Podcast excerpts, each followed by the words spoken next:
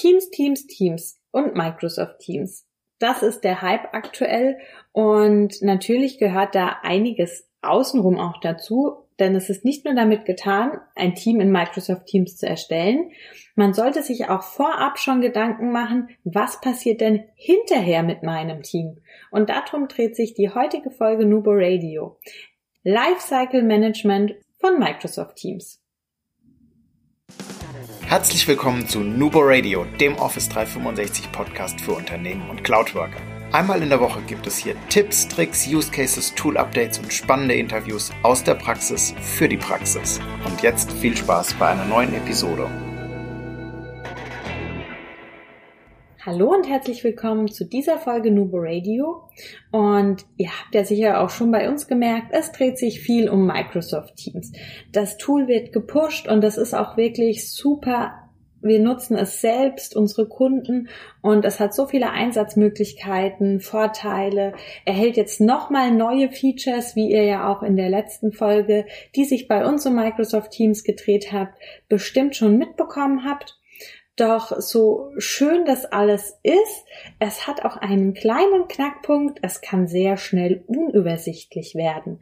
Denn wenn einfach weiter Teams erstellt werden und alle Teams aber auch aktiv bleiben, verlieren wir schnell den Fokus. Und daher wollen wir uns in dieser Folge mal damit beschäftigen, wie so ein Microsoft Teams Lebenslauf, also so ein Lifecycle denn aussieht und was da alles dazugehört. Denn wie schon gesagt, nur mit dem Erstellen eines Teams ist es nicht getan und man sollte da besser vorher die Definition festlegen, wie hinterher, das heißt sich erst Gedanken machen und dann mit Microsoft Teams starten. Und um das Ganze mal an einem einfachen Beispiel durchzuspielen, schauen wir uns jetzt mal ein Projektteam an. Das heißt, wir haben ein neues Projekt, das kann zum Beispiel die Organisation eine ähm, Einführungswoche für neue Mitarbeiter sein. Das heißt, die neuen Mitarbeiter oder das Team für die Einführungswoche, das wird angelegt. Es ist ein Projektteam.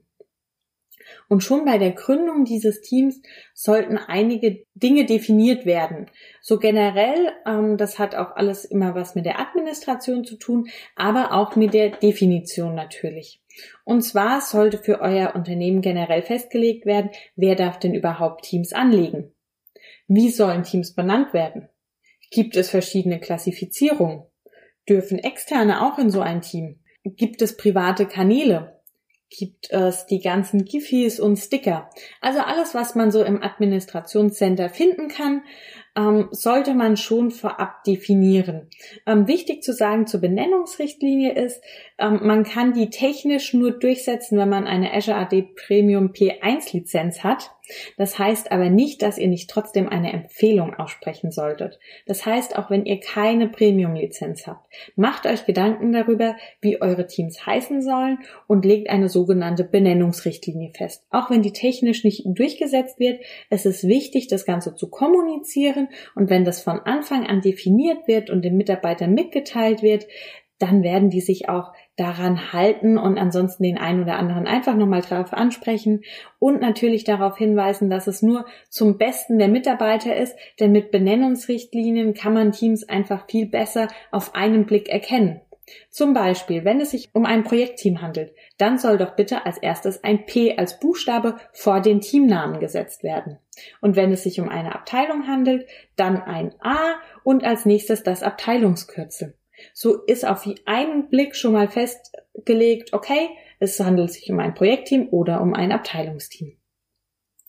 Wenn jetzt das Team angelegt ist, dann kann der Besitzer weitere Mitglieder einladen, er fügt Kanäle hinzu, er legt einen Plan an, er fügt ein OneNote hinzu und es geht los. Das heißt, das Team wird wirklich genutzt.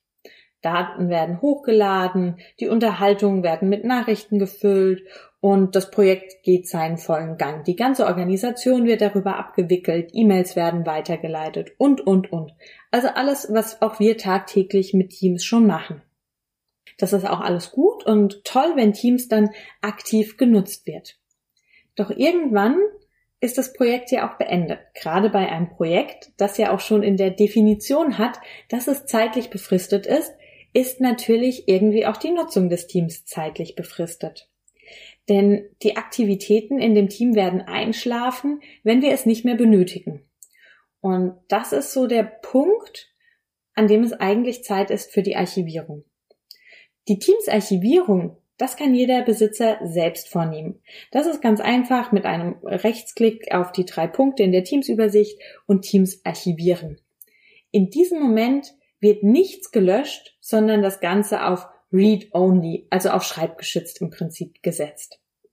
Das ist auch schon mal gut. Das heißt, das Teams verschwindet erstmal aus meinen aktiven Teams und ist so nicht mehr im Fokus. Ich kann mich auf andere, auf die aktuellen Teams und Projekte fokussieren, aber es belegt natürlich im Hintergrund immer noch Speicherplatz. Aber was passiert denn mit den Dateien in meinem Team? Also ich will die ja jetzt auch nicht einfach alle löschen. Es hat ja Arbeit dahinter gesteckt. Da kam ja auch ein Output raus. Das Ganze hat uns ja auch was gebracht. Dann ist es natürlich wichtig, diese Dokumente und diese Ergebnisse zu sichern. Ein Vorschlag von uns. Nur wichtige und fertige Dokumente werden nach Abschluss des Projektes auf eine SharePoint-Seite zur Dokumentenablage umgezogen. Und hier beachtet aber wirklich, dass ihr nur wichtige Dokumente und finale Versionen übernehmt. Also finale Version sollte es ja in Office 365 eigentlich sowieso nicht mehr geben. Ihr solltet ja von so einem Dokument sowieso nur noch eine Version im Endeffekt haben. Aber wenn es doch passiert, dass irgendwo mehrere Versionen oder verschiedene Listen ähm, rumliegen, dann tatsächlich nur die finale oder nur die Hauptliste, die wichtigste Liste, da wo alles drinne steht. Oder fertige PDF-Dokumente. Oder wenn ihr sagt, die PDF-Dokumente sind nicht wichtig, die brauchen wir nicht, uns ist die Vorlage viel wichtiger, die wir erstellt haben, dann nehmt die PowerPoint oder die Word-Vorlage und speichert die ab. Also das ist Definitionssache, je nach Projekt, je nach Unterlagen, mit denen ihr arbeitet. Ähm, was ist das Endprodukt? Was sind die wichtigen Dokumente am Ende? Und die können dann umgezogen werden. Und erst dann kann das Team eigentlich gelöscht werden, weil erst dann ist sichergestellt, dass der Output unserer Arbeit, die wir in dem Projekt ja geleistet haben, auch abgesichert ist. Und dann kann das Team gelöscht werden das kann auch der Teambesitzer selbst. Ähm, zur Sicherheit, ein Team kann von der IT auch bis zu 21 beziehungsweise Office 365 sogar bis zu 30 Tage wiederhergestellt werden. Das heißt, wenn dann doch noch mal was auffällt, ist es nicht ganz so dramatisch. Ähm, da habt ihr die Möglichkeit. Aber generell natürlich, wenn ihr sagt, okay, ich habe das Team jetzt archiviert und ich habe das jetzt acht Wochen lang archiviert gehabt, ähm, ich ziehe jetzt die wichtigen Dokumente um, schaue das Ganze nochmal durch und lösche es dann, ist es besser, wenn ihr nicht mehr dran müsst, sondern diesen Schritt einfach einmal in Ruhe und besonnen durchgeht und dann wirklich die Sicherheit habt. Das Ganze automatisch funktioniert leider wieder nur mit einer Azure AD Premium P1 Lizenz. Mit dieser Lizenz kann dieser Teams Lifecycle mit ähm, der Erinnerung, dass es jetzt so und so alt ist und dass es eventuell nochmal verlängert werden soll, das Team wegen der Nutzung, dann, nur dann kann das Ganze wirklich automatisch über die Azure AD definiert werden. Aber ihr solltet euch trotzdem Gedanken über den Lifecycle machen, egal ob ihr jetzt diese Premium-Lizenz habt oder nicht. Und ihr solltet auch das Ganze kommunizieren und an eure Mitarbeiter weitergeben und eben definieren, wo eventuell auch fertige finale Versionen abgelegt werden und ob Abteilungsteams natürlich langfristig bestehen, weil da immer drin gearbeitet wird. Also einfach diese ähm, ja, diese zu definierenden Punkte einmal aufschreiben und in Richtlinien da niederlegen, für jeden zugänglich machen, damit das einfach klar ist. Zu dem Thema Lifecycle Management, oder besser gesagt zu dem Thema automatisch, automatisches Lifecycle Management in Teams, haben wir auch bald noch ein spannendes Interview für euch, in dem wir euch ein Tool vorstellen.